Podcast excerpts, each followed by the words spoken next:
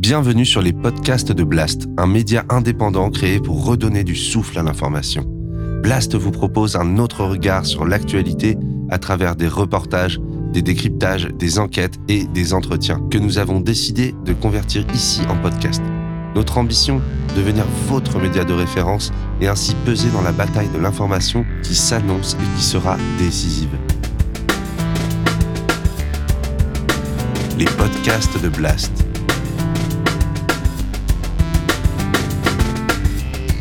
L'écologie avec Paloma Moritz.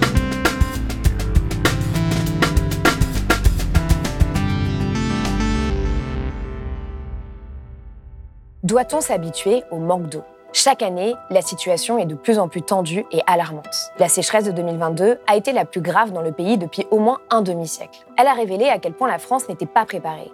Et l'inimaginable est arrivé. Plus de 700 communes ont eu des problèmes d'approvisionnement en eau potable. Et des mesures exceptionnelles ont dû être mises en place pour ravitailler les habitants par camion-citerne ou distribution de bouteilles. Dans la petite ville d'Arlan, les fontaines sont à sec. Depuis une semaine, les 2000 habitants n'ont pas d'eau potable dans les robinets et les nappes phréatiques sont vides. Alors, un camion-citerne de 11 mètres cubes fait des allers-retours avec une autre ville. J'ouvre la vanne et voilà, c'est parti. Qui possède une réserve dans sa bouche à incendie. La sécheresse euh, provoquée, facilitée par tout ça et par un déficit pluviométrique, elle entraîne aujourd'hui des conséquences.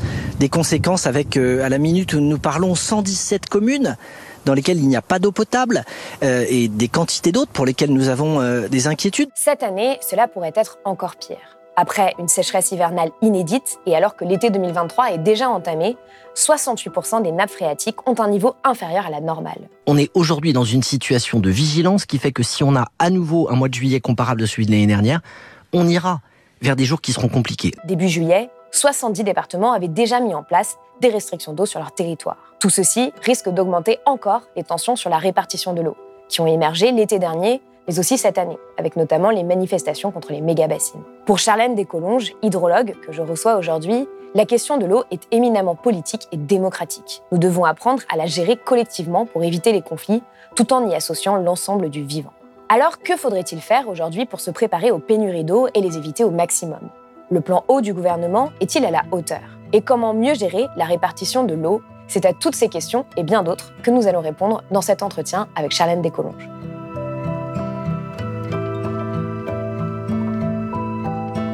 Charlène Descolonges, bonjour. Bonjour. Merci d'être venue sur le plateau de Blast. Avec plaisir. Alors, vous êtes euh, ingénieure, hydrologue indépendante et consultante. Vous êtes aussi cofondatrice de l'association euh, pour une hydrologie régénérative qui vise à restaurer le cycle de l'eau dans les territoires. Et vous avez publié L'eau dans la collection Fake or Not, publiée chez Tana Édition en mai 2023, qui est un ouvrage euh, pédagogique pour mieux comprendre le cycle de l'eau, notre dépendance euh, et les enjeux autour de ce qu'on appelle aujourd'hui l'or bleu. Et vous écrivez dans ce livre L'eau est notre bien le plus précieux sur Terre à la base de toute forme de vie. Vous dites aussi que l'eau c'est magique. Euh, avant d'en venir à l'actualité, j'aimerais justement que l'on fasse un, petit point. Quelles sont les choses absolument fondamentales que la plupart des citoyens citoyennes doivent connaître et comprendre aujourd'hui sur l'eau? Alors quand on parle de l'eau, on parle tout de suite de l'eau que l'on consomme à la maison. Peut-être certains savent à peu près leur consommation domestique.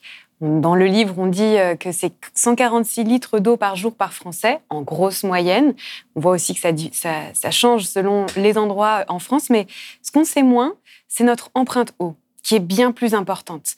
L'empreinte eau, c'est un concept qui a été étudié euh, dans les années 2010 et c'est la somme de l'eau verte, l'eau bleue, l'eau grise. Donc rapidement, l'eau verte, c'est quoi? C'est toute l'eau qui est évapotranspirée par les plantes, c'est toute l'eau qui est interceptée dans les pluies, c'est l'eau qui est contenue dans les sols et qui est évapotranspirée par les plantes. L'eau bleue, c'est ce que tout le monde connaît, c'est toute l'eau que l'on pompe dans les nappes, dans les cours d'eau, dans les lacs pour euh, tous nos usages.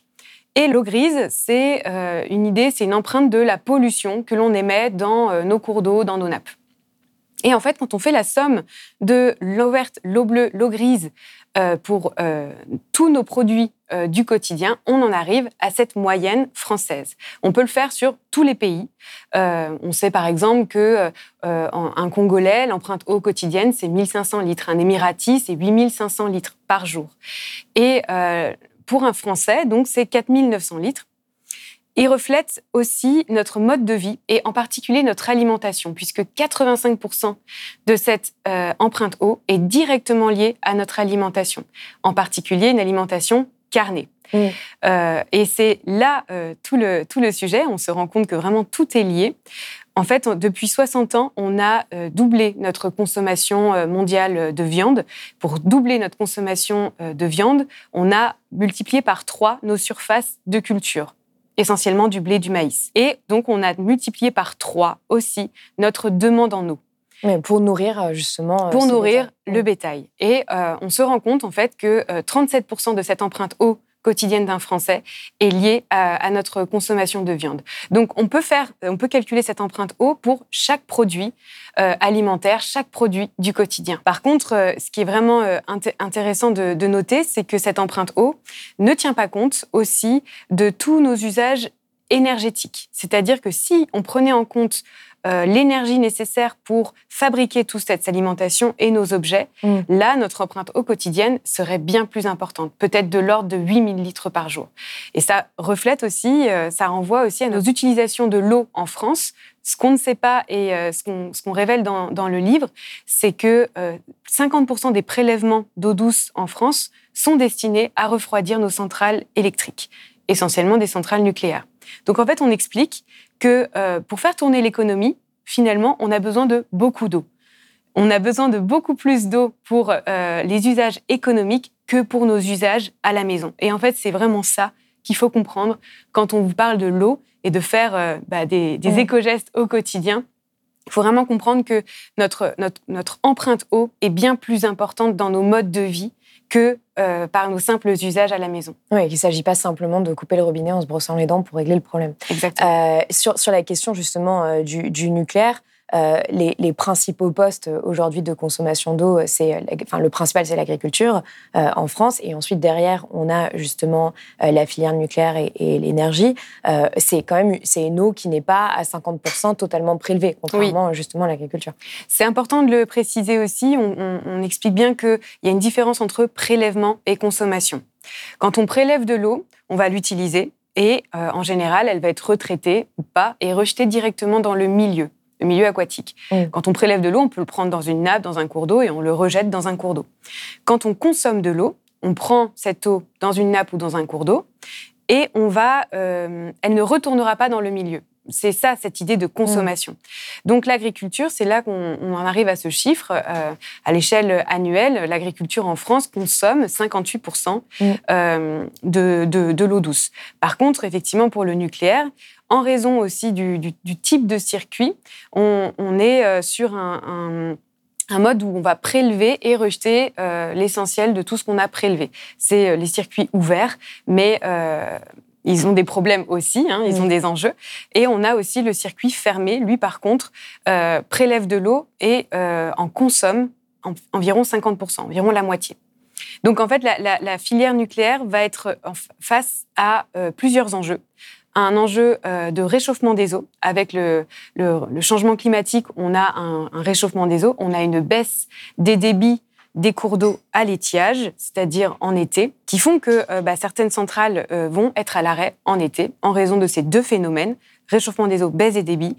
Et euh, on a aussi euh, une problématique de milieu aquatique. Si, euh, en circuit ouvert notamment, ce système-là va rejeter des eaux plus chaudes jusqu'à plus 4 degrés par rapport à la température qui arrive dans la centrale et cela pourrait impacter durablement les populations euh, euh, aquatiques. Est-ce qu'il y a des études qui ont été menées là-dessus, justement? Parce que c'est quelque chose que j'ai déjà entendu et j'ai jamais vraiment vu d'études euh, sur le sujet. Faisons le point par rapport à l'année dernière, cette sécheresse 2022 qui était particulièrement historique, mmh. exceptionnelle.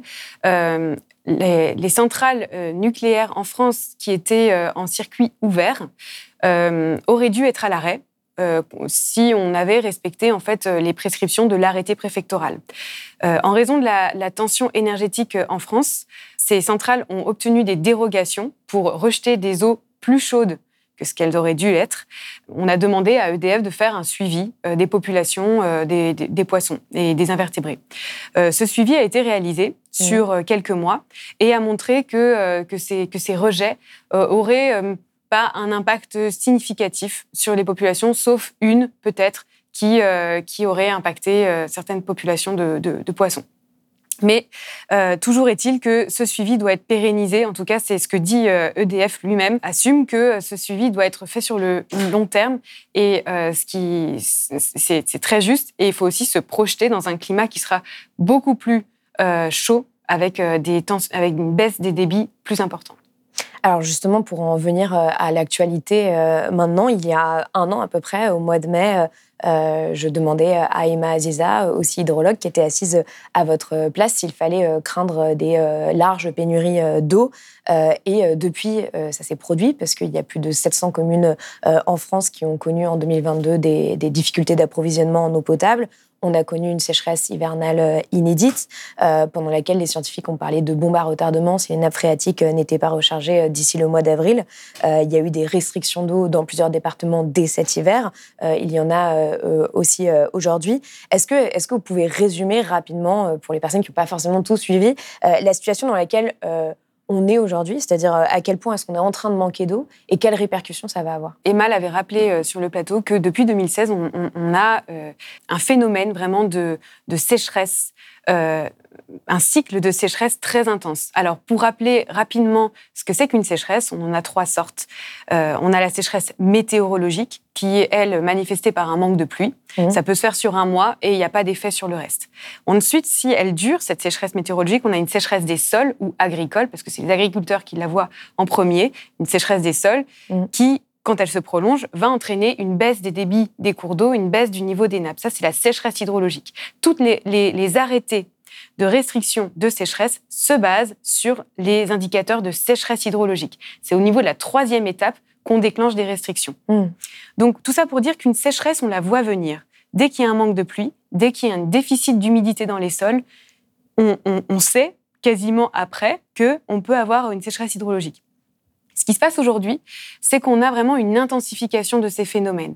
Et à l'heure où je vous parle, le 13 juillet 2023, euh, on, s'attend à avoir des, ce qu'on appelle des sécheresses éclairs qui euh, sont, euh, qui sont favorisées par des vents extrêmement chauffants, très, qui vont vraiment sécher les sols d'un coup et qui se rajoutent en fait à une sécheresse hydrologique qui dure. Puisque, puisque là où on en est aujourd'hui, 68% effectivement des nappes n'ont pas été rechargées, en raison d'une sécheresse qu'on cumule depuis deux ans maintenant. La sécheresse 2022 a commencé euh, avec un, déficit euh, de pluie dès le mois de mars. Elle était très précoce. Elle a aussi euh, affecté une large partie du territoire français. On a aussi malheureusement connu cette sécheresse hivernale. On comptait vraiment sur cette pluie pour recharger le déficit des nappes. Et là, en fait, on cumule sécheresse 2022 exceptionnelle, sécheresse 2023 exceptionnelle.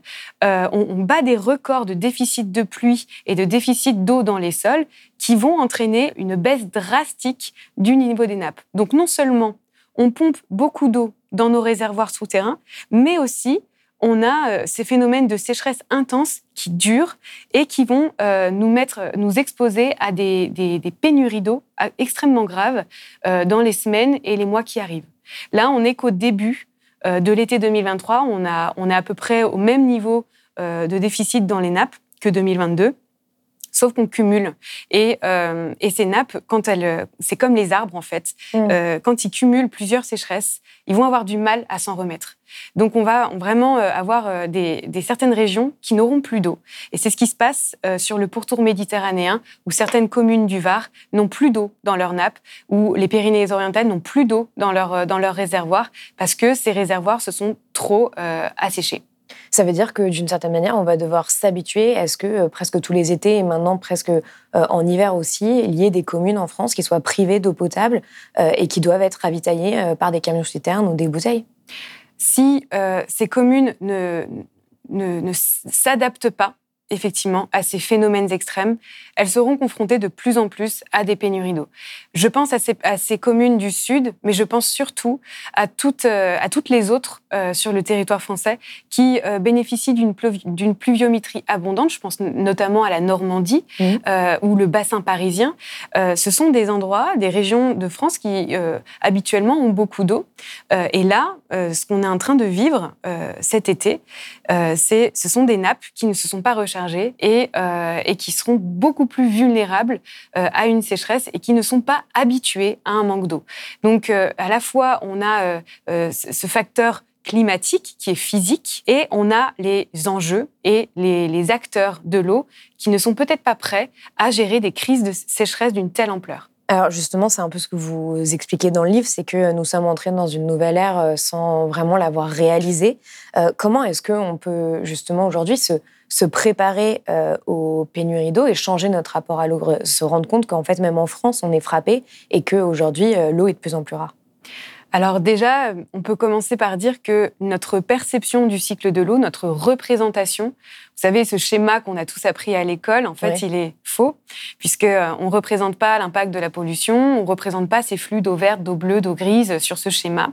Donc, tant qu'on... Ni le changement climatique, d'ailleurs. Ni le changement climatique, évidemment, qui vient révéler tout ça. Et tant qu'on ne représente pas euh, cela, on, ne pourra pas poser le problème de manière systémique, on ne pourra pas comprendre ce qui est en train de se passer. Euh, c'est pour ça que je le dis aussi euh, euh, dans le livre, et on a vraiment besoin le temps de poser les choses, d'expliquer qu'on a complètement dégradé ce cycle de l'eau et que le changement climatique va venir exacerber tous les effets, les impacts négatifs sur ce cycle de l'eau. Donc, en gros, on a pris la main sur l'humidité des sols, cette fameuse eau verte, mmh. dont la limite planétaire a été franchie. On a surexploité nos ressources souterraines d'eau pour euh, l'irrigation, pour euh, absolument tout. Et euh, on a pollué largement beaucoup de nappes, beaucoup de réservoirs. Et en fait, on a joué sur tous les types d'eau, eau verte, eau bleue, eau grise. Tout est absolument déréglé. Donc le changement climatique va venir révéler cela, puisqu'on va avoir des phénomènes intenses, extrêmes. pour plus 1 degré, on voit déjà ces phénomènes arriver. Et pour un, dans un monde à plus 4 degrés, on sait que, euh, par exemple, ces sécheresses de euh, décennales, donc qui ont une période de retour 1 euh, sur 10, une chance sur 10 d'arriver chaque année, mmh. vont être multipliées par 5. Les, les, phénomènes de pluie intense, pareil, décennales, une chance sur 10 d'arriver chaque année, vont être multipliés par 3 quasiment. Ça, c'est à l'échelle mondiale, mais à l'échelle mmh. française, on, on peut s'attendre à avoir une intensification de ces phénomènes. Donc on n'est pas prêt, clairement, à vivre euh, ces, phénomènes euh, extrêmes. On va avoir un climat méditerranéen qui va remonter euh, du sud vers le nord. C'est quelque chose qu'on observe mmh. déjà depuis quelques années et qui va continuer en fait à, à augmenter. Donc tous nos usages, nos modes de vie, l'énergie, l'agriculture et toutes nos activités vont être profondément perturbés. Bah alors justement, le, 30 mars 2023, euh, le, le, gouvernement a présenté euh, son plan euh, eau, donc 53 mesures pour préparer l'été et à plus long terme planifier la gestion de l'eau jusqu'en 2030. donc ce, plan, il met l'accent sur trois enjeux, la sobriété des usages, la qualité et la disponibilité de l'eau, et il se donne pour objectif de réduire de 10% les prélèvements d'eau douce d'ici à 2030. Donc déjà, il a retardé la date parce qu'avant, c'était d'ici à 2024. Est-ce que euh, vous considérez, euh, vous, aujourd'hui, que ce plan, il est euh, à la hauteur de l'urgence actuelle ou pas? Ce plan, il a été, pour recontextualiser un peu, sorti, annoncé après ces deux sécheresses historiques en France. Monsieur le Président, est-ce que ce déplacement sur le thème de l'eau, c'est un moyen pour vous d'essayer de passer à autre chose alors qu'il y a une crise politique dans le pays? Non, il y, a, il y a une contestation sociale qui existe sur une réforme. Mais euh, ça ne veut pas dire que tout doit s'arrêter. Le président n'a pas choisi le lac de Serponçon par hasard. Euh, il était euh, à des niveaux extrêmement bas. À la fin de l'été 2022, moins 17 mètres par rapport à la côte normale, 60% d'énergie électrique produite en moins. Il était donc au chevet symboliquement. Oui, c'est là où Emmanuel Macron a voilà. le plan. Et donc, on a ce, ce, plan qui est arrivé un peu comme ça, et on le sent, il a été presque produit à la volée euh, très rapidement, euh, et puis qui se voulait assez opérationnel, mais qui finalement ne traitait pas les questions de fond. Quand je dis les questions de fond, il s'agit euh, bien de tout ce qu'on vient de se dire là, du modèle agricole, du modèle énergétique de la France et de l'adaptation de nos modes de vie à ces phénomènes climatiques intenses, extrêmes qui vont nous arriver. Donc ce plan est du court terme. Ce plan ne parle que de l'eau bleue celles que l'on voit couler dans nos, dans nos, dans nos rivières et, qui, qui, sont dans nos lacs. mais on ne parle pas d'eau verte, on ne parle pas de l'humidité des sols qui est complètement euh, euh, ben, déréglée, et, euh, et on, on, parle toujours de la même chose, c'est-à-dire de l'effort des citoyens qui doivent faire attention au robinet. On ne parle pas de l'empreinte eau, alors on en parle un tout petit peu, c'est écrit, il y a une ligne mmh. sur est-ce qu'il faut qu'on intègre l'empreinte eau dans le score environnemental de chaque produit c'est une bonne chose. Il y a quelques avancées, il faut le souligner. Il y a quelques avancées comme par exemple la tarification sociale et, incitative ou progressive qui vise à euh, faire payer les mètres cubes d'eau euh, plus chers si c'est des eaux de confort. Bon, est-ce que ça, ça va vraiment être efficace? On ne sait pas. Le deuxième problème, c'est qu'on a dit 80% de l'eau est pour l'agriculture et pour l'industrie et que pour l'instant, le plan ne mentionne pas de tarification progressive pour les plus gros utilisateurs d'eau. Et c'est ça qu'il faut absolument regarder parce qu'on sait que on a toujours eu beaucoup d'eau et donc on l'a toujours utilisé de façon euh, euh impunie. Et, euh, et pourtant, c'est quand même là le plus gros levier d'action. Puis surtout, si c'est appliqué de façon. Euh, enfin, si c'est appliqué à tous les citoyens sans distinction, ça peut aussi poser des problèmes. Sur, sur, des questions aussi de justice sociale, par exemple. Exactement, oui. Il y a certaines collectivités qui l'ont expérimenté pour qui ça marche, mais bien souvent, ces collectivités qui l'ont expérimenté ont constaté que ces familles modestes qui pourraient bénéficier d'un chèque eau n'ont pas recours à ces aides-là parce que euh, difficultés administratives, etc. Donc, on se rend compte que d'un point de vue social, c'est pas forcément non plus le plus efficace. Euh, mais par contre, faire prendre conscience qu'on aura, on pourra peut-être plus construire autant de piscines privées, euh, on ne pourra peut-être plus euh, avoir euh, des, des, des, terrains de golf absolument verts, etc. Enfin, il y a la question de la priorisation des usages qui n'est pas abordée dans ce plan de l'eau. On a encore une fois c'est ce modèle agricole qui n'est pas du tout remis en question, puisque c'est encore une fois le principal consommateur d'eau en été. Euh, donc, ils avancent 30 millions d'aides pour accompagner euh, des dispositifs euh, économes en eau, des, des, cultures qui seraient peut-être moins gourmandes en eau, mais on ne parle pas de ces fameuses méga bassines, on ne parle pas des solutions alternatives pour, pour accompagner ces agriculteurs on, on, on, ne parle pas euh, euh, de partage de la ressource en eau euh, entre euh, l'eau pour refroidir nos centrales et puis l'eau pour, pour manger et puis l'eau pour boire. Quoi. Donc on avance beaucoup de solutions technologiques. Les grands médias hein, se sont mmh. emparés de ce sujet-là et l'ont, et l'ont vraiment déployé comme une solution miracle. Ne vous inquiétez pas, on ne, on, ne, touche pas à nos usages. Toutes choses égales par ailleurs, on va trouver des solutions qui vont permettre de satisfaire tous les, tous les besoins. Comme là aussi, nous l'avons fait pour l'énergie, nous allons demander à chaque secteur un plan de sobriété sur l'eau d'ici à l'été. Quand euh, le président Macron présente ce plan en disant ses premiers mots, ce plan est un plan de sobriété, là je m'inscris en faux puisque la sobriété euh, vise une diminution des prélèvements, une diminution des usages. Or, euh, ce qui est annoncé, c'est moins 10% effectivement euh, des prélèvements. Va faire ces moins 10% Est-ce qu'on va reposer ces moins 10% que sur les Français euh, et sur euh, l'eau potable quand on sait que euh, la marge de manœuvre, la marge de progression des économies d'eau potable elle est quasiment à tête. Enfin, on va pouvoir réduire les fuites, mais on va pas aller beaucoup plus loin. Euh, que on a dit les agriculteurs, non, ne vous inquiétez pas, vous allez pouvoir prélever autant d'eau que vous voulez ou, ou, ou pas, pas, plus, pas moins. Euh, les, les, les, industriels, ok, mais euh, quid de la relocalisation industrielle euh, en France?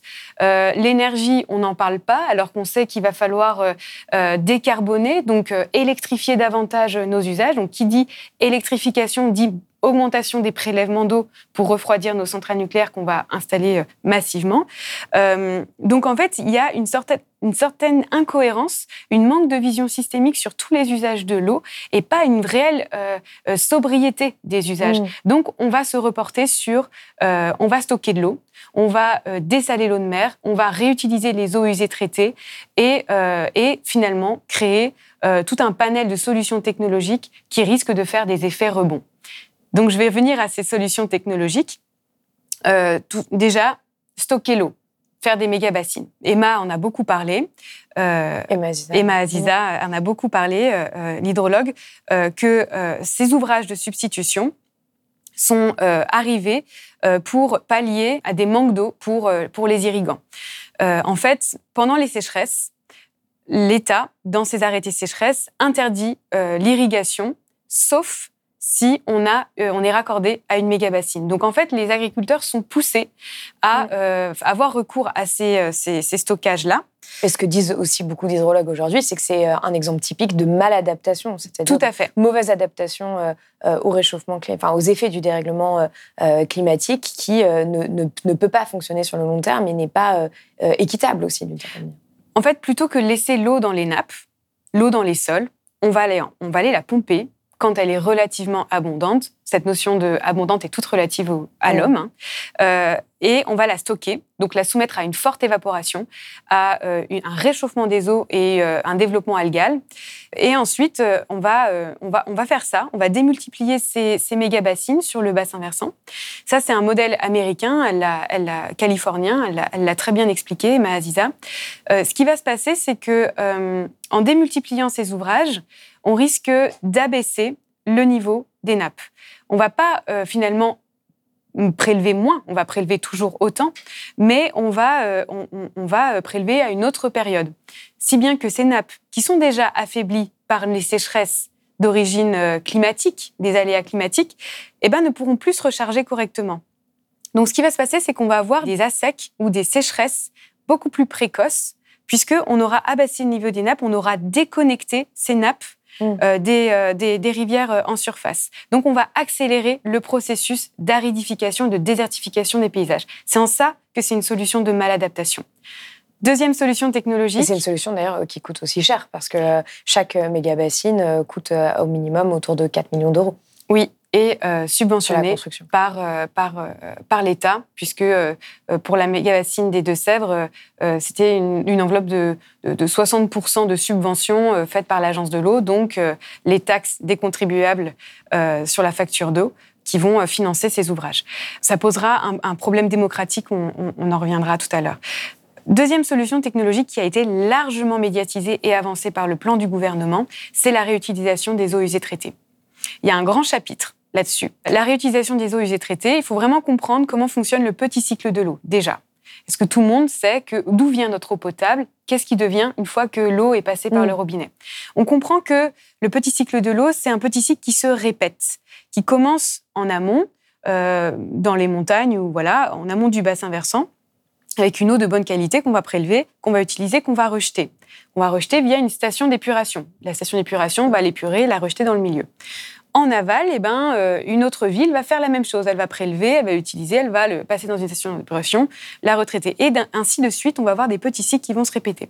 Ce qui va se passer si on fait de la réutilisation des eaux usées traitées partout, sur tout le territoire, puisqu'on invoque cette solution euh, euh, miraculeuse, si on, on bloque les rejets de stations d'épuration en amont, en fait, cette eau n'ira pas dans le milieu. En été, la plupart euh, des cours d'eau qui souffrent de sécheresse, qui souffrent d'une baisse des débits, reposent sur euh, ces rejets de stations d'eau usée traitée en fait. Voilà. Mm. Donc si on utilise cette eau pour irriguer, des cultures, laver nos rues, nos rues ou nos voitures, en fait cette eau ne retournera pas dans le milieu. Donc on va provoquer des assecs euh, dès l'amont qui vont avoir des répercussions en aval. En fait, on ne pose jamais, encore une fois, la question des besoins. Et c'est mm. en ça que ce plan est euh, anachronique, c'est qu'on ne questionne pas nos usages de l'eau. On vit dans une période d'abondance, on pense qu'on va avoir de l'eau tout le temps pour absolument tout, et on ne questionne jamais la question de réduire ses besoins. Donc on va chercher des solutions technologiques qui vont permettre pour pouvoir de chercher euh, d'autres ressources. On a absolument tout, hein, même des, machines qui vont capter l'air de la rosée pour en, pour en fabriquer de l'eau potable, potable embouteillée. Et c'est malheureusement quelque chose qu'on voit euh, en fait en réponse aux questions posées par l'urgence écologique en permanence. C'est ça. De, ne pas remettre en question les usages et, euh, le système qui a créé le problème, euh, mais d'essayer de trouver des solutions technologiques euh, pour, c'est ça. pour ça. Exactement. Donc, pour finir sur la réutilisation des eaux usées traitées, elle peut avoir un intérêt sur le littoral. Ça, il peut y avoir un intérêt d'un point de vue agricole ou aussi pour réinjecter de l'eau en souterrain pour éviter le phénomène de biseau salé, cette remontée d'eau de, mer qui, qui, va, qui va arriver dans les terres.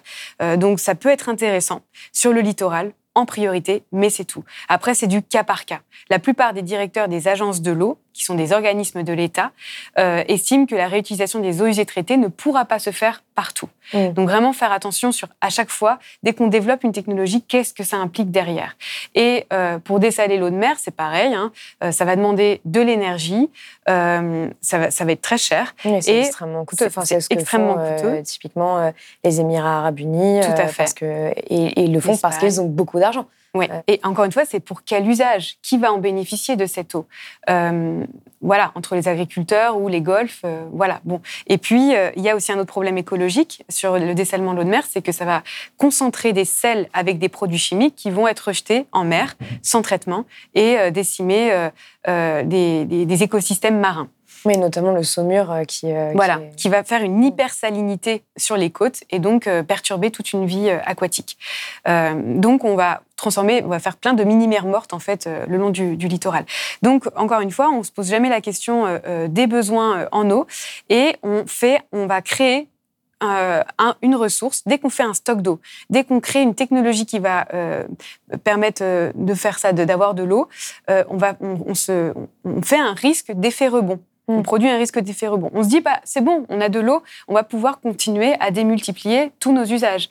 Et c'est ce qu'on voit aussi euh, dans les Alpes avec euh, les retenues pour la neige de culture où euh, on se à la Clusa notamment. À la Clusa notamment, qui a quatre retenues pour produire la neige de culture, se base sur une étude de Météo France qui dit si vous n'atteindez pas le niveau cible de 45% de vos pistes enneigées artificiellement, vous êtes mort vous ne pouvez plus tourner, euh, votre modèle mm. économique est foutu.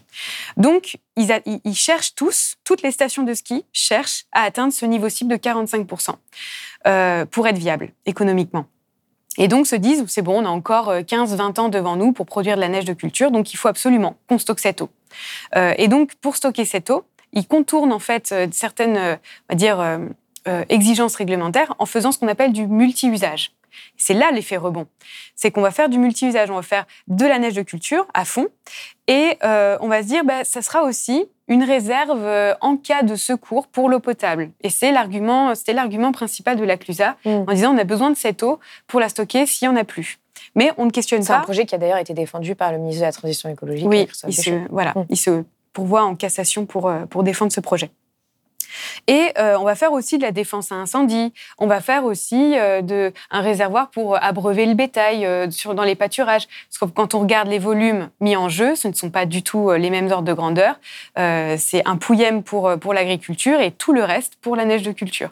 Donc c'est vraiment vicieux. Ce qui se passe avec l'eau, c'est encore une fois, pour quels usages Pour quels besoins? Est-ce qu'on ne peut pas réduire? Est-ce qu'on ne peut pas euh, euh, faire des économies à grande échelle euh, plutôt que de créer, encore une fois, toutes ces technologies qui vont demander de l'énergie, des matériaux et, et, ne pas résoudre finalement cette, cette, question de sobriété? Alors typiquement, juste pour terminer, mais sur cet exemple de la Clusa, euh, en quoi, en quoi est-ce que justement ça peut devenir problématique si, ou ça l'est déjà probablement, euh, si euh, plusieurs stations de ski commencent à, essayer de, de, faire la même chose en fait et de répliquer ce modèle-là, aussi bien que pour les méga-bassines alors, c'est exactement le même modèle. Moi, je fais le parallèle dans le livre entre les méga-bassines et les retenues pour la neige de culture. C'est-à-dire qu'on va chercher de l'eau quand elle est relativement abondante, c'est-à-dire pour les, retenues euh, pour la neige de culture en montagne, l'eau est abondante quand euh, la neige fond. Donc on va chercher cette eau-là, on va la stocker jusqu'à l'hiver prochain. Pour les méga-bassines, on va chercher l'eau en hiver quand euh, les nappes sont hautes pour les stocker et l'utiliser l'été prochain. Toujours le même concept. C'est ce qu'on appelle une retenue de substitution. Mm. Et, et ces retenues pour la neige de culture, sont encore une fois avancés comme une solution miracle, puisqu'on a besoin d'atteindre ce niveau cible de 45% des, pistes enneigées. Euh, mais c'est quelque chose qui est en marche depuis 20 euh, ans, en fait. Ça fait déjà 20 ans que euh, les stations sont en, course, à la course de ce, de ce modèle de rentabilité. Et il faut comprendre aussi le lien entre la ressource en eau, les programmes immobiliers et le ski. En fait, pour, euh, pour viabiliser un modèle économique des stations de ski, elles ont besoin d'eau pour avoir de la neige tout le temps, en hiver jusqu'en avril, euh, puisque c'est là où en fait il y a les grosses périodes euh, d'affluence. Donc, faut sécuriser neige, la neige pour avoir le ski au pied de, des hôtels. Et donc, ceci va permettre de pouvoir construire des nouveaux, euh, des nouveaux hôtels, des nouveaux logements, des lits froids potentiellement. En fait, on n'est pas sorti du modèle euh, des, années, euh, des années 70, des années 80, qui visait à, à, vraiment aménager la montagne et, et à faire toujours cette activité, cette monoactivité du ski. Plutôt que d'accompagner les acteurs en leur disant diversifiez-vous et utilisez de l'eau à bon escient pour, pour les usages prioritaires et chercher un nouveau modèle économique, en fait, va les comme des stations de ski, par exemple, qui développent de plus en plus euh, leurs activités en été. Euh. Exactement, du, du, mmh, du, cas de saison ou, simplement des activités en pleine nature euh, qui. mais voilà, mais ça, ça rapporte rien en fait, mmh. les activités en, en, pleine nature. Donc c'est un, un, modèle qui est bah, purement capitaliste et qui, qui va détruire en fait le vivant et épuiser les ressources en eau. Alors, le, 11 juillet, euh, sur France Inter, euh, Christophe Béchu, le ministre de la Transition écologique, a annoncé euh, la mise en place d'un site Vigio. Nous mettons en ligne aujourd'hui, à la fois directement à partir d'une plateforme Internet et depuis l'application Météo France, un site Vigio qui vous permet de rentrer une adresse, celle où vous habitez, celle du lieu dans lequel vous allez partir en vacances, celle d'un endroit où vous passeriez 48 heures, et vous aurez instantanément les restrictions qui s'applique là où nous sommes et le rappel des gestes qui vous permettent d'éviter de gaspiller l'eau puisque chacun d'entre nous c'est 148 litres d'eau par jour et par personne. C'est une annonce qui a été euh, beaucoup dénoncée par les ONG et, plusieurs personnalités politiques comme euh, complètement décalée vis-à-vis de l'urgence de la situation, mais aussi euh, assez malvenue puisqu'elle propose finalement une application pour responsabiliser euh, les Français sans distinction et euh, ne met pas l'accent sur notre modèle agricole, notre modèle industriel ou encore les, grandes entreprises qui peuvent être énormément euh, consommatrices d'eau. Qu'est-ce que vous en pensez? Comment est-ce qu'on peut aujourd'hui justement mieux répartir ce bien commun qu'est l'eau? Alors cette application encore une fois, ne, ne, ne, parle pas des vrais enjeux comme on vient de dire, sur les modèles agricoles, etc., on, arrive à peine à se représenter ce que c'est que d'utiliser 150 litres d'eau par jour ou 50 litres d'eau par jour. Euh, on n'arrive pas, on n'a pas les ordres de grandeur entre ce que prélève un industriel, ce que prélève un agriculteur euh, et les impacts et les enjeux que, ça, que ça soumet. L'avancée dans tout ça, c'est d'en parler. Et c'est vrai que euh, euh, de dire aux citoyens, euh, effectivement, on a, on, a, on a un problème de ressources en eau, donc on va vous donner l'information. L'idée est bonne, je dirais, mais elle est parcellaire et, elle est culpabilisante, elle n'est pas responsabilisante, elle n'est pas non plus, elle va pas assumer un changement profond de nos modes de vie. Je pense sincèrement que ils n'ont pas l'information en fait, que à la fois les, les fonctionnaires et les dirigeants n'ont pas la formation, n'ont pas pris le temps de comprendre ce qui est en train de se passer. C'est pour ça qu'on a écrit ce livre euh, avec Isabelle Brockman, qui, est incroyable pour, pour vulgariser tous ces concepts. Et euh, c'est pour ça qu'on a aussi euh, fait un cours en ligne de 10 heures pour comprendre tous les enjeux de l'eau. Parce qu'il faut prendre le temps de comprendre. Donc, vous avez remis ce livre à Christophe Béchu. Et je l'ai remis. Je ne sais pas s'il l'a lu. Je ne sais pas s'il suivra cette formation euh, en ligne, ce MOOC. Euh, mais euh, mais j'ai bon espoir que, en prenant le temps d'expliquer, de comprendre qu'en fait, il n'y a pas de solution miracle, que c'est pas en faisant une application que tout de suite, on, va, on verra la baisse de consommation de, de, l'eau potable dans les ménages et donc une baisse du, du, du, niveau de pression sur la ressource en eau.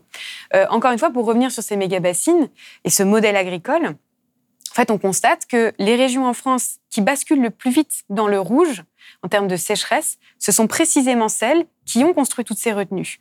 Donc en fait, si on va demander aux, usagers de, faire attention à leur consommation en eau, euh, sans parler euh, de la question des méga-bassines et du modèle agricole, on aura toujours ces problèmes de sécheresse. On ne va pas résoudre en fait la, la problématique.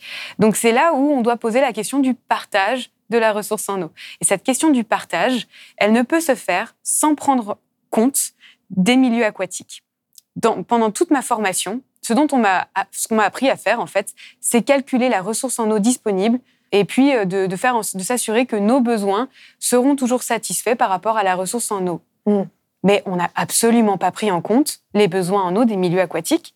On n'a pas, pas pris en compte que euh, les écosystèmes aquatiques ont besoin d'eau pour vivre. Et en plus, ces écosystèmes aquatiques, ils nous fournissent d'incroyables services. Les zones humides, par exemple, elles peuvent épurer l'eau, elles peuvent euh, ralentir euh, l'eau en cas de crue, elles peuvent stocker l'eau en temps de sécheresse, elles accueillent la biodiversité, une biodiversité qui est aujourd'hui menacée. Donc en fait, on n'a pas, pas pris en compte ces mmh. impacts systémiques. Et pour partager l'eau, en fait, il faut faire des études, il faut faire des suivis, il faut mettre tout le monde autour de la table, et on ne peut pas le faire sans les citoyens. On a beaucoup parlé de euh, la nécessité de remettre en question le modèle agricole aujourd'hui. Quelles seraient, euh, justement, pour aller dans cette continuité-là, euh, les, mesures à prendre de façon immédiate qui pourraient vraiment aider à faire ça et accompagner aussi les agriculteurs et les agricultrices? Une solution possible, une, voie d'amélioration de, ces modèles agricoles qui, extraient beaucoup d'eau et utilisent beaucoup de pesticides, c'est de faire ce qu'on appelle l'hydrologie régénérative. C'est-à-dire, plutôt que de compter sur l'eau bleue, qui est de l'eau euh, qu'on va irriguer euh, dans les cultures, on va optimiser l'eau verte, c'est-à-dire l'eau qui est contenue dans les sols. En fait, l'hydrologie régénérative vise à ralentir toute l'eau de pluie qui tombe sur les sols et à l'infiltrer progressivement dans les sols. Pour stocker l'eau dans les sols. Pour stocker l'eau dans les mmh. sols. Mais pour ça, il faut avoir des sols vivants. Pour ça, il faut avoir euh, un réseau de champignons, de macrophones, de microphones qui va, qui va bien fonctionner pour faire une sorte d'éponge, en fait, de faire en sorte que toute l'eau qui arrive va rester le plus longtemps possible. Donc ça, ça demande des méthodes de conception des paysages pour euh, recréer en fait tout ce qu'on a remembré, toutes les haies, les bocages qu'on a, qu'on a détruits. En fait, c'est remettre ça en place et tout un écosystème aquatique qui va permettre de garder l'eau le plus longtemps possible dans les sols. Mais ça demande aussi c'est ce que font notamment toutes les fermes en agroforesterie. Exactement, mais euh, de manière plus globale et, vraiment pas parcellaire, mais inclure mm. aussi tous ces autres agriculteurs qui ont été pris emprisonnés dans ce système productiviste. Ça demande du coup un peu de concertation et un peu de médiation entre ces différentes formes d'agriculture. Et ça, l'État peut aussi être euh, médiateur dans, euh, et accompagner cette, euh, cette, cette, mise en relation et, déployer l'hydrologie régénérative à l'échelle d'un territoire pour, pour tous les agriculteurs. Alors justement, aujourd'hui, qu'est-ce que, quelles seraient pour vous les actions à prendre en urgence qui devraient être, par exemple, prises en compte par ce plan eau et qui permettraient de gérer en fait tous les conflits autour de l'usage de l'eau? Alors, dans l'urgence, je dirais, il faut se mettre dans le temps long. Mmh. Ce plan eau, encore une fois, il est vraiment inscrit sur du, sur du court terme. Et euh, on ne donne pas assez d'argent à la hauteur des enjeux sur la ressource en eau et les milieux aquatiques. C'est-à-dire qu'on a donné des enveloppes euh, aux, industriels de l'eau, euh, etc. Mais on ne sait pas si ces, enveloppes vont se pérenniser. On ne, on ne donne pas suffisamment de moyens pour préserver ce qui va vraiment être tout ce qui va nous préserver de, des, sécheresses et des crues euh, qui vont être extrêmement violentes. Euh, je parle notamment de ce grand cycle de l'eau. Alors le, plan eau en parle, mais donne très peu de moyens là-dessus. Comment va-t-on préserver ces zones humides qui sont aujourd'hui menacées par l'urbanisation, par les activités agricoles intensives? Quel budget on se donne? Comment on va restaurer euh, les cours d'eau? Pareil, qui vont, euh, qui vont vraiment nous permettre euh, d'être plus résilients face aux, sécheresses et aux inondations. Comment on va transformer ce modèle agricole? Euh, Les 30 millions d'euros par an ne seront clairement pas suffisants. donc, on a vraiment besoin de, se projeter sur du long terme et de, prendre conscience que, que cette eau ben, va se raréfier, que les événements vont s'intensifier et qu'on va, avoir on va clairement avoir un problème de conflit d'usage si on ne pose pas la question d'une manière démocratique. On a déjà d'ailleurs des conflits d'usage, c'est-à-dire que l'été dernier, on a vu qu'il y a eu euh, énormément de tensions autour, euh, notamment il y a eu des actions euh, pour dénoncer les dérogations qu'avaient certains golfs, golf pour arroser les greens au moment des sécheresses. Là, on est le collectif Ibiza et on vient d'installer un potager sur un green de golf, c'est le green du golf de Saint-Germain-en-Laye, pour dénoncer le fait que là, en période de sécheresse, pénurie d'eau, etc., les golfs bénéficient d'une dérogation pour pouvoir arroser est-ce qu'on continue euh, d'utiliser toujours plus de ressources pour ceux qui en ont les moyens et tant pis pour les autres et tant pis pour l'avenir? Ou est-ce qu'on réfléchit collectivement à qu'est-ce qu'on fait des quelques ressources qui nous restent? Il y a eu euh, des jacuzzi percés, etc. Enfin, on, voit qu'en fait les tensions augmentent de plus en plus, euh, qu'elles vont être de plus en plus fortes avec le temps. donc pour vous, justement, au-delà du temps long, euh, et de ce qu'il faudrait faire pour préserver la ressource en eau sur le temps long. Euh, s'il y avait des actions d'urgence à prendre aujourd'hui qui pourraient avoir des effets assez immédiats, qu'est-ce qu'elles pourraient être hmm. Je pense que les, les actions, elles se font à l'échelle locale, territoriale. Il faut faire confiance aussi au territoire sur euh, leurs ressources en eau. Enfin, ils ont de la connaissance en fait. Ils ont, Mm. euh, il y a des parlements de l'eau qui existent, il y a des choses qui se font, et il faut faire confiance. Par contre, l'État euh, doit aussi avoir une vision et prendre des mesures très fortes sur la question, par exemple, des méga-bassines. Avoir un moratoire sur ces méga-bassines et euh, consulter vraiment l'ensemble des parties prenantes et, et délibérer de manière démocratique sur ces méga-bassines. Ça, ça peut être une action euh, très forte qui peut être prise euh, immédiatement. Euh, la question du nucléaire, pareil. Euh, un, un moratoire sur le nucléaire. Est-ce que, en fait, aujourd'hui, il n'y a pas de consensus euh, démocratique là-dessus On ne sait pas euh, si le nucléaire sera vraiment euh, la voie royale compte tenu de, toutes ces- de tous ces enjeux sur la ressource en eau. Et ça, ça peut être des mesures très fortes qui peuvent être menées. Autre action que l'État peut aussi insuffler, c'est vraiment faire des sortes qu'on appelle des conventions citoyennes de l'eau Mhm. à l'échelle locale. Par exemple, l'Assemblée populaire du Rhône est une initiative qui permet de tirer au sort 30 personnes au hasard et euh, de parler de la question de l'eau de manière euh, euh, démocratique. Parce qu'on a des parlements de l'eau, euh, mais on n'a pas de citoyens dans ces parlements de l'eau. Dans les Mm. parlements de l'eau, on a euh, des élus qui sont majoritaires, environ la moitié des sièges sont occupés par des élus locaux, un quart pour les usages et un quart pour les représentants de l'État. Les citoyens sont absents. Ils peuvent éventuellement participer à ces réunions s'ils sont adhérents euh, à des associations environnementales militantes qui sont par ailleurs minoritaires. Donc les citoyens ne sont pas associés. C'est ça le problème qui se pose. Et c'est- pour ça qu'on a des tensions sur l'eau, pour ça que les citoyens ne comprennent pas qu'on préfère euh, euh, arroser des greens de golf plutôt que leur donner de l'eau pour arroser leur potager, parce qu'ils ne sont pas associés à ces instances de gouvernance. Donc l'Assemblée populaire du Rhône a voulu, euh, par la voie citoyenne, des citoyens qui sont formés pendant un an sur tous ces enjeux-là, de euh, produire des documents comme la, Convention citoyenne euh, pour le climat l'a fait, de, de- produire des trajectoires des- et être consulté dès qu'il y a des projets structurants sur le Rhône. Et ça, ça marche. Ça, c'est vraiment euh, quelque chose qui est, qui est très important et hyper ambitieux. Et l'État pourrait très bien dire, ben, on va faire aussi confiance aux citoyens sur chaque grand bassin versant, sur la Loire, sur la Seine, sur la Dour, la Garonne, piocher, enfin tirer au sort des, des, citoyens qu'on va former sur tous ces enjeux et qui vont aussi euh, prendre part à toutes les décisions qui sont prises en matière euh, d'eau. Donc ça, c'est hyper ambitieux et c'est euh, quelque chose qui peut se faire immédiatement et s'inscrire sur euh, le long terme. L'idée derrière tout ça, c'est de reconnaître les droits fondamentaux des rivières et des milieux aquatiques. Ça, c'est quelque chose de assez nouveau dans le, dans le monde juridique. juridique. C'est euh, Wild Legal qui a, insufflé- qui, a, qui a fait ça et euh, qui vise à Oui, qui est reconnecter par Marine Calmet, notamment. Marine Calmet, voilà, qui, euh, qui milite pour reconnaître les droits fondamentaux des fleuves, des rivières, des zones humides, des lacs, etc. Et ça, c'est une nouvelle manière de faire de la démocratie de l'eau. Vous parliez des questions démocratiques autour de l'eau. Comment est-ce que euh, les personnes qui nous regardent, euh, même si voilà, ce ne sont pas euh, le- le- les postes de consommation individuels, ne sont pas les plus gros postes de consommation de l'eau, ils sont quand même importants. Comment est-ce que ces personnes-là peuvent aussi changer leur rapport à l'eau et, rejoindre un peu aussi cette, idée de démocratiser l'eau? Hmm. Pour changer de regard et changer de manière de vivre, on a besoin d'informations. Donc on a besoin, euh, on peut déjà euh, s'informer euh, bon, bah, avec ce livre ou avec ce, cours en ligne, mais aussi avec toutes les associations qui font de la pédagogie là-dessus, et rejoindre ces associations, ces collectifs citoyens qui vont aussi euh, défendre l'eau. Euh, et euh, pour la- la- l'aspect démocratique, donc rejoindre ces assemblées populaires, euh, rejoindre euh, tous ces collectifs de citoyens qui vont porter la voix des rivières, des nappes, des zones humides, qui vont les défendre contre euh, certains projets écocides. Donc, on a besoin d'informations, encore une fois, pour ça. Et on a aussi besoin d'une bah, d'écoute, euh, de comprendre aussi que c'est complexe, que euh, les agriculteurs, euh, les irrigants n'ont pas forcément euh, choisi, ils ont été poussés dans ce modèle-là, que euh, aussi bah, certains industriels ou certaines, certains acteurs économiques ont des intérêts économiques. Donc, il y a besoin de dialogue, il y a besoin de médiation.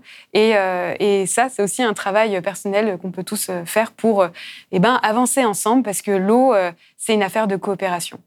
Oui, et comprendre aussi son empreinte eau et sa consommation en eau permet de comprendre le système qu'il y a derrière et comment est-ce que, aussi à son échelle, on peut essayer d'y participer le moins possible. Alors oui, peut-être le premier truc à faire, ça va être pas forcément de, de, de, couper le robinet en se brossant les dents, mais de réduire notre empreinte eau. Et ça, ça passe par l'assiette et végétaliser le plus possible son assiette et, et, avoir euh, des, euh, des produits issus d'une agriculture locale, de saison, de proximité, qui va respecter les sols, respecter les, les ressources en eau, recréer de la biodiversité.